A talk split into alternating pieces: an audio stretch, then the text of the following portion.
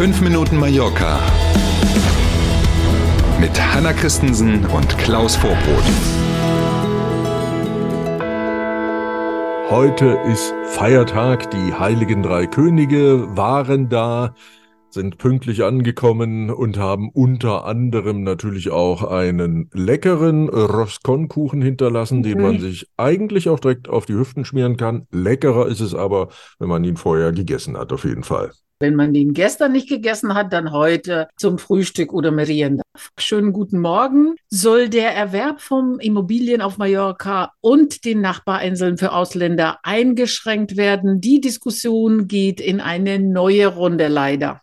Ja, man weiß auch gar nicht, ob das ernst gemeint ist oder ob man nur immer wieder, ne, Thema Wahljahr, ob ja. man wieder so ein Thema, was natürlich hier viele Fans auch hat, um ehrlich zu sein, ob man das einfach mal wieder aufwärmt und so tut, als wenn man da tatsächlich was erreichen kann. Wir sortieren das mal so ein bisschen.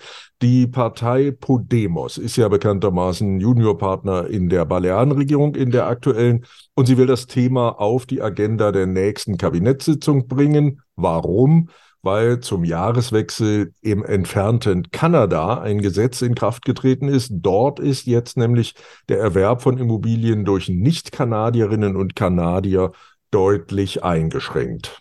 Ja, hier auf Mallorca gibt es die Diskussion ja schon länger, wie gesagt. Einige politische Kräfte glauben, dass dadurch die Preise für Immobilien nicht weiter steigen. Genau, ähm, rein wirtschaftlich, ne, bei dem Einkommen, was so einer mallorquinischen Familie zur Verfügung steht, wenn man also den Markt bereinigt, weil man nicht mehr so viele Marktteilnehmer zulässt, könnte das theoretisch sein. Aber die Diskussion ist auch völlig theoretisch, denn Kanada gehört bekanntermaßen nicht zur Europäischen Union mhm. und innerhalb der EU haben sich alle Mitgliedstaaten auf eine maximale Freizügigkeit für die Bürgerinnen und Bürger verständigt. Davon eine Ausnahme, die ja auch nur dann für die Balearen gelten sollte. Das zu erreichen erscheint schon, naja, ich sag mal vorsichtig, ziemlich unmöglich, um nicht auch zu sagen naiv.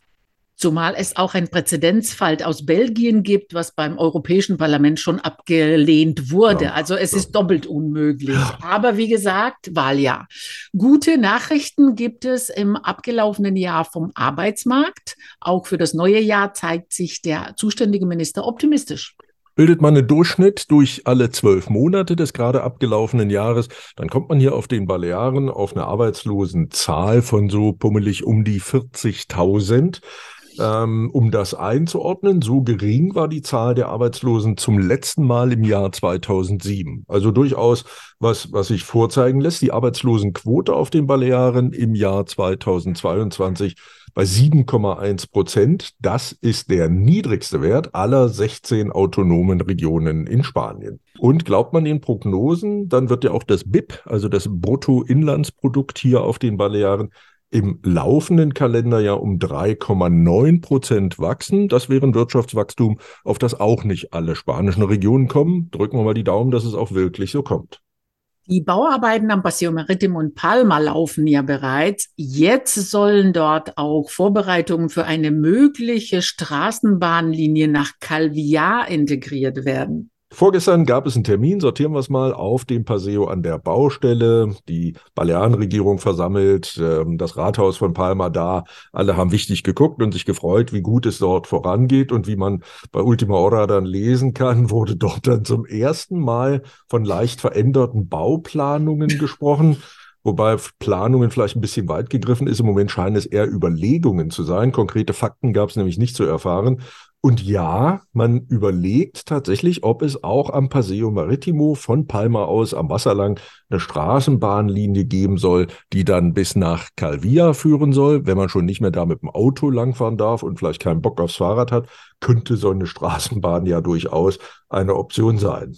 Es gibt allerdings tatsächlich schon einiges zu sehen bei den Bauarbeiten am Paseo also man sieht schon, dass da viel gearbeitet wird und dass da viel los ist.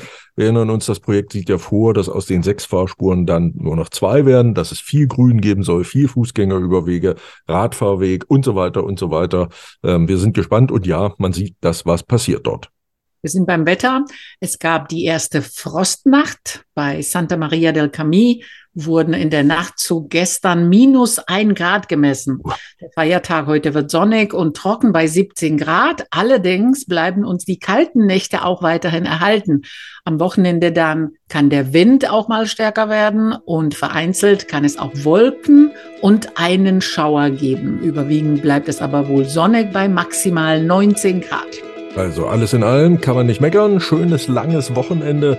Genießen Sie den Feiertag und dann Samstag und Sonntag und wir melden uns Montag früh wieder. Passen Sie auf sich auf. Bis Montag um sieben. Tschüss.